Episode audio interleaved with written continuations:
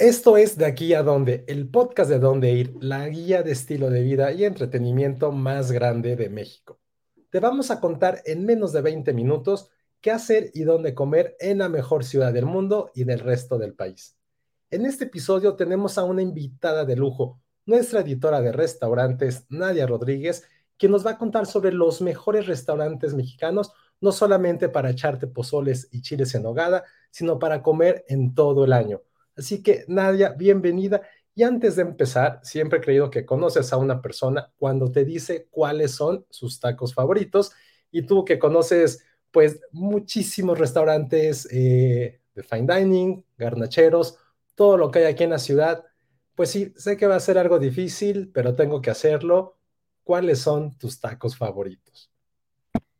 Hola, ¿qué tal? ¿Cómo están, amigas y amigos de dónde Híjole, sí es una pregunta súper difícil, pero creo que la respuesta es muy fácil.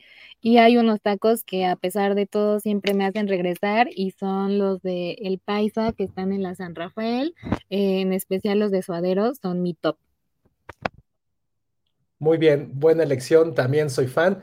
Y también en la San Rafael están el Califa de León, ahí sobre San Cosme, afuera del metro. Y de verdad, esos de bistec son una maravilla. Pero bueno, no vamos a hablar tanto de tacos en este episodio, sino porque pues sí, es septiembre, el gran mes del cliché que todos nos envolvemos con la bandera. Y pues sí, vamos a revisar dos platillos emblemáticos, pozoles y chiles en nogada, que nos vas a recomendar, nos vas a decir dónde comerlos, por qué comer ahí. Y si quieres vamos a dar un pasito para atrás y vamos a hablar primero de pozoles, pero antes de iniciar con los lugares, con los restaurantes, explícanos, Nadia, los tipos de pozoles que existen y que puedes probar en la Ciudad de México. Híjole, pues en la Ciudad de México hay alrededor de 10 estilos de pozole que van preparados con carne de cerdo y también son diferentes, que tienen diferentes granos, no solo son de maíz cacahuacintle, pero hay, eh, sin duda, eh, comemos el pozole verde, el blanco y el rojo, son como los, los de base, ¿no? El pozole, el pozole blanco es, lo estilamos más en la Ciudad de México y el rojo es más estilo en los lugares del Bajío y el pozole verde es estilo guerrero que se va acompañado con chicharrón y además va acompañado con antojitos mexicanos que siempre, que generalmente son tacos de requesón o, o tlacoyitos. También hay un pozole que junta lo mejor del mar y la tierra, que se hace en las costas de Colima y Nayarit y también en algunas partes de Jalisco y va hecho con un caldito de camarón se combina con manteca, carne de cerdo y pulpo. Es como una combinación bastante interesante. En Guerrero también está el pozole de frijol, que es también conocido como canagua y destaca por tener pequeños trocitos de lote y desgranado con frijol, epazote y carne de cerdo. Luego está el, pozole, batido, que es como un plato emblemático de Michoacán, y este se prepara con maíz colorado, tiene un poquito de carne de cerdo y en algunas regiones del estado le pueden poner pinole para que este caldito sea más espeso y también para que el grano de maíz sea más suavecito y se llegue a desintegrar. Luego está como el pozole jalisciense, que es como el rojo y es como el más icónico, que este caldito rojo es obtenido gracias a una mezcla de chiles, que es guajillo y puya y va con carne de cerdo. Luego está en Michoacán otra vez el pozole de lote y también en algunas regiones de Jalisco, donde se prepara con carne de cerdo y en lugar de ponerle maíz cacahuacintle, simplemente se les desgrana el elote. Y al final tenemos el pozole de trigo garbanzo, que esta es una receta típica del Estado de México, pero también la puedes encontrar en algunas regiones de Michoacán y Sonora. Se prepara con un poquito de trigo, con garbanzos, le echan calabacitas, nopales, cebollas, zanahoria, verdolagas, rábanos y chiles verdes para que tenga este toque picosito. Y este plato eh, generalmente lo comen los yaquis, que son provenientes de Sonora y se acostumbra a elaborar con manteca y carne de cerdo. Y como verás, no, eh, la variedad de pozoles es muy vasta y no solo es como verde, blanco y rojo. Sin embargo, ahorita te vamos a decir cuáles son como uno de los imperdibles en la Ciudad de México todos suenan riquísimos y sé que hiciste una ruta por una colonia, pues sí, digamos del centro de la ciudad y descubriste que es como el epicentro pozolero y que todo está increíble ahí. Si quieres, cuéntanos de, de, estas, de esta colonia, dónde está y los pozoles que puedes comer ahí. Súper, sí. Pues justo buscando el mejor pozole de la Ciudad de México, en donde ir emprendimos como un viaje con melón y dimos con la colonia Algarín. Esta colonia es súper famosa por ser la meca del diseño. O sea, ahí la gente va a imprimir como sus tarjetas de presentación, las invitaciones para su boda, bautizo, 15 años, entre otras cosas de diseño. Pero hay un secreto y esto ya no es tan secreto porque ya se están volviendo muy famosos pero a unas cuadras del metro Lázaro Cárdenas de la línea Café, sobre la calle Juan Hernández Dávalos, vas a encontrar tres de las mejores pozelerías de la Ciudad de México. La primera de ellas es Los Tolucos y aquí preparan pozole estilo guerrero, ¿no? Este es un lugar familiar que cuenta con más de 70 años de experiencia y la especial de la casa es el pozole verde. También hay pozole blanco, pero si tú vas y te sientas con las personas, todos, todos, todos te van a recomendar el verde. Su sabor es muy, muy rico y va acompañado con una porción de chicharrón y aguacatito. Si todavía después de comerte ese manjar te queda un huequito en la panza, te recomendamos, probar los tacos de requesón o las chalupas. Eh, el horario es de lunes a viernes de 10 a 8 horas y el ticket promedio es en 350 pesos por persona. Luego de ahí, caminando unas cuadras, no es más que unas cuatro casas, está Casa Tixla y este, ahí no tendrás que decidir entre si quieres pozole blanco o pozole verde. Tienen un pozole que es campechano, que combina lo mejor de estas preparaciones, y, y el secreto ahí es añadirle carne surtida y un poquito de chile de árbol. Lo más rico de aquí es que el pozole viene con granos de maíz cacahuacintle, que es este grano gordito, y ya eh, te dan un, bueno, es como opcional que te den un mezcal para la casa y también, o sea, lo imperdible de acá es que además de pozole, tienes que comerte unos tacos de carnitas o unas chalupas. Y como tip te decimos que los jueves el pozole está al 2 por 1 por si le quieren caer.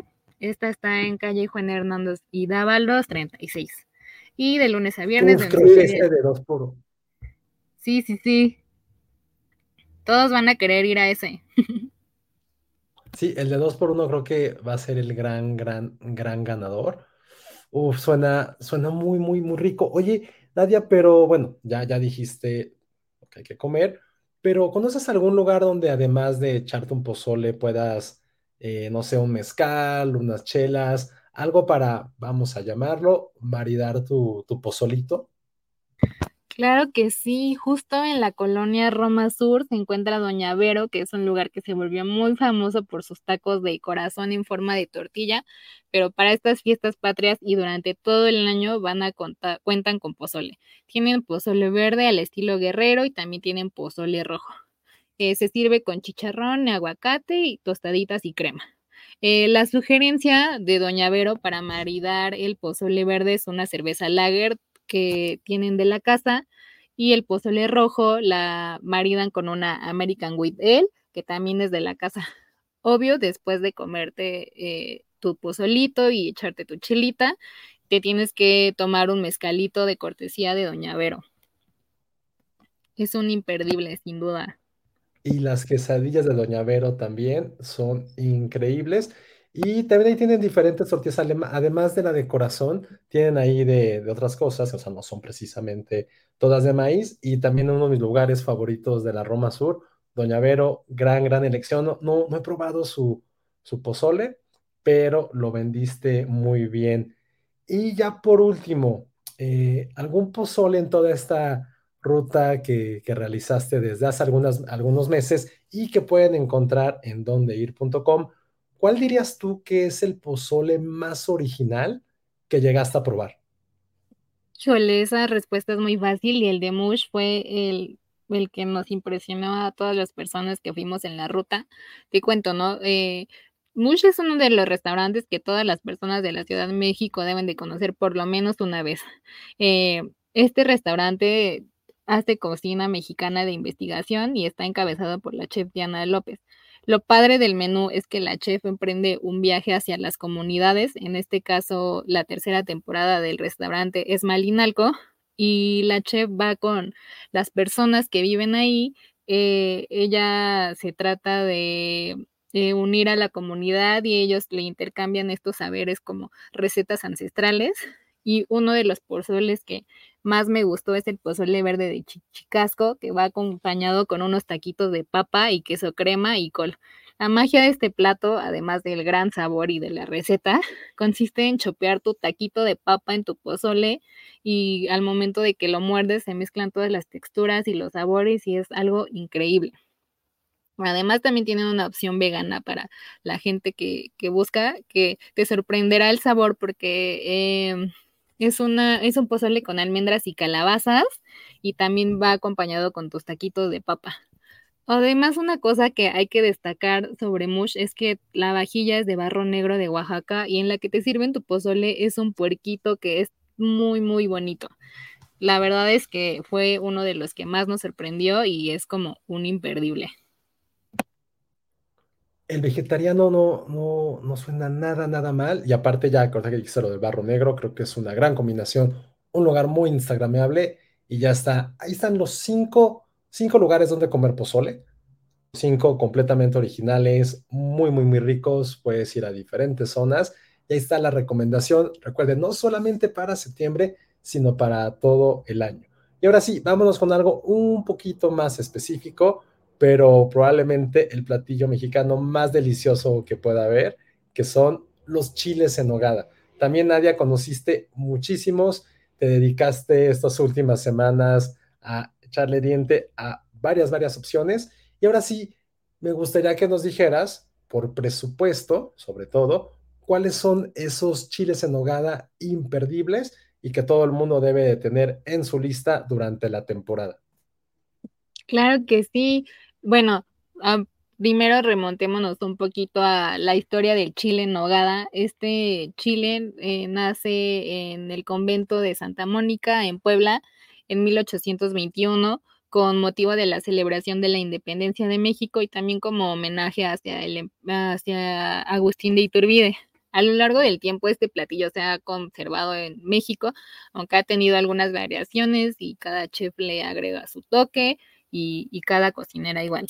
Pero el que nadie se puede perder y que tenemos en primer lugar es el de Roldán 37, que tiene sede en la Merced y en la Roma. Este restaurante de cocina tradicional mexicana del chef Rómulo, Rómulo Mendoza es una visita obligada durante la temporada de chiles en nogada y durante todo el año.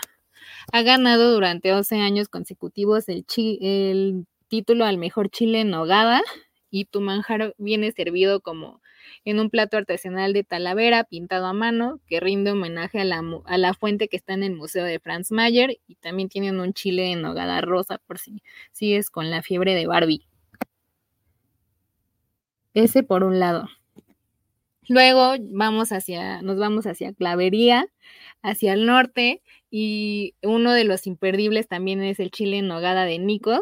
Aquí tuvimos la oportunidad de platicar con Elena Lugo, quien nos fue contando sobre el origen de los ingredientes del chile en nogada, sobre un viaje que ella emprendió a San Andrés Calpan con una comunidad para eh, aprender más sobre los ingredientes, los procesos, ¿no? Y ella me contaba que esta temporada fue difícil para los productores porque como tú sabes, el Popo estuvo aventando fumarolas y cenizas que hizo que los campos pues de alguna manera se vieran un poco este, entorpecidos en su proceso natural, pero pues después de todo sí se logró que todas las personas tuviéramos en la mesa este manjar. Y el chile nogada de Nicos eh, destaca por tener un carne, su carne es picada a mano, al igual que toda la fruta. Su nogada es como un poquito espesita, la hacen con queso de cabra, leche, nuez de castilla y un toque de jerez.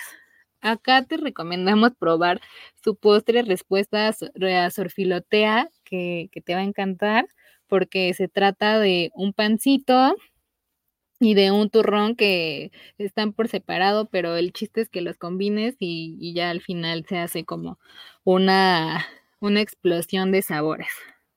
Luego, con una vista imperdible al Monumento de la Revolución, tenemos el de Arango, que va preparado, pues, este chile va capeado para quienes no son tan fans del capeado. Lleva manzana, durazno, pera y carne, la nogada tradicional y granadas. En Arango armaron un menú de tres tiempos que inicia con una ensalada, luego va el chile del nogadas y al final una panacota. La vajilla también es súper bonita y es hecha de talavera. Luego de eso nos vamos a Sofitel con tres propuestas. En primer lugar, en el piso 12 está Balta, que tiene un chile en nogada, pero lo diferente de acá es que tienen tres nogadas diferentes. Una es una nogada de anacardos, otra es una nogada de macadamia y otra una nogada de pistaches. Luego, en el piso 13 está la cocina de humo de Bajel, donde tienen un timbal de chile poblano, que es un chile rostizado de res, de cerdo, con una nogada blanca y jarabe de granada. Y luego está el de Citizen, que es un chile en nogada cubierto por un croissant. Es, es una cosa muy linda a la vista, cuando lo cortas está súper crunchy, también es como de los imperdibles. Luego, viajando al sur de la ciudad, nos vamos a Magda San Ángel, y durante esta temporada el chef Ángel Vázquez del restaurante Augurio en Puebla toma la cocina para que los comensales prueben su versión de chile en nogada y eh, el relleno de acá es diferente porque es de eh, pato. Luego viajamos otra vez hasta el centro de la ciudad con el chef eh, Fernando Martínez Zabaleta en Kun y su chile en nogada es un relleno de varias carnes, de bola de res y cerdo. El toque diferente es que acá la nogada tiene queso queretano curado en naranja que le da una consistencia espesa, pero también un toque acidito que balancea súper bien los sabores. Luego de ahí vamos hasta Lanzures con uno tradicional que ya mucha gente eh, lo, ha, lo ha comido, pero no por eso deja de ser de los favoritos, que es el de los panchos, que es un chile poblano relleno con carne molida, es una porción muy, muy vasta y lo mejor es que en la compra de tu chile en nogada te incluyen un cóctel cortesía hecho con licor 43, que siempre se agradece que, te den un coctelito para acompañar. Ya luego nos vamos hasta Polanco con un chile en nogada de 400 gramos de la buena barra. Acá lo especial del chile es que viene con unas chips de plátano macho para que la chopees durante tu, con tu nogada y eso es también un toque súper bueno. Ya luego este es como una, un chile que está al alcance de cualquier persona literal porque hay un tox casi en cada esquina. Eh, este es como uno de los descubrimientos de, de la temporada y es un chile en nogada súper tradicional, lleva carne, carne molida y los frutos de la temporada. Lo bueno es que acá por 259 te puedes comer tu chile y viene en un paquete que incluye bebida, una entradita y postre. Y luego está Elizondo, que Elizondo es conocido por ser como una panadería, pero también tienen eh, un, este, un pequeño restaurante y acá también cuentan con un chile en nogada. Eh, es una porción muy grande y el precio es 349. Eh, Esto sería como nuestra selección de chiles en nogada en la Ciudad de México para todos los presupuestos, pero sin duda, este, pues ya dependerá del gusto de cada persona. Si tuvieras que elegir un favorito de estos que mencionaste, bueno, un top 3, un top 3 rápido, ¿cuál sería? Híjole, top 3 está Nikos, Super C, está Magda y Roldán. Bien, aparte lo, lo que me gustó eran que eran diferentes zonas, cada uno con diferente propuesta, pero en sí la esencia, la esencia sigue completamente creo que también para, para poder ensalzar más durante esta temporada, creo que te de Arango con la vista que tienes frente al Monumento a la Revolución es algo también que, se presta mucho para, para tomarse fotos y obviamente creo que yo también me inclinaría un poquito por, por el de Nicos también. Es un clasicazo, es exageradamente rico y creo que para la gente que, que no conoce esa zona, justo en Clavería, la tierra de José José, pueden ir a darse una vuelta. Eso sí, con reservación. Toda esta información la van a poder encontrar en dondeir.com. También hay con sus redes de todos estos restaurantes para, como les decíamos, poder hacer esta reserva, poder disfrutar de los chiles en nogada y si quieren eh, regresarse un poquito más atrás en el podcast para poder escuchar otra vez todos los pozoles que les recomendamos. Entonces, estos fueron los dos platillos icónicos durante el mes, durante todo el año, para poder disfrutar de comida mexicana. Querida Nadia, ¿cuáles son tus redes para que la gente ahí te pueda seguir, preguntarte y que también les puedas dar otro tipo de recomendaciones? Claro que sí, síganme en Instagram como Nadia RODGZ y en TikTok como Nadia RODGZZ al final. Y listo. Perfecto. Y recuerden seguirnos en arroba donde guion, bajo ir en, en Instagram. Y no olviden que ya arrancamos con anuncios donde ir. Es un nuevo proyecto donde todos los que tienen pequeños negocios podrán anunciarse ahí y que toda la gente los puedan conocer. Hay anuncios.dondeir.com, ahí se pueden, pueden ingresar, conocer toda la información para que todos sus negocios crezcan. Nos escuchamos la próxima semana. Muchísimas gracias y pueden leernos en dondeir.com. Esto fue de aquí a dónde.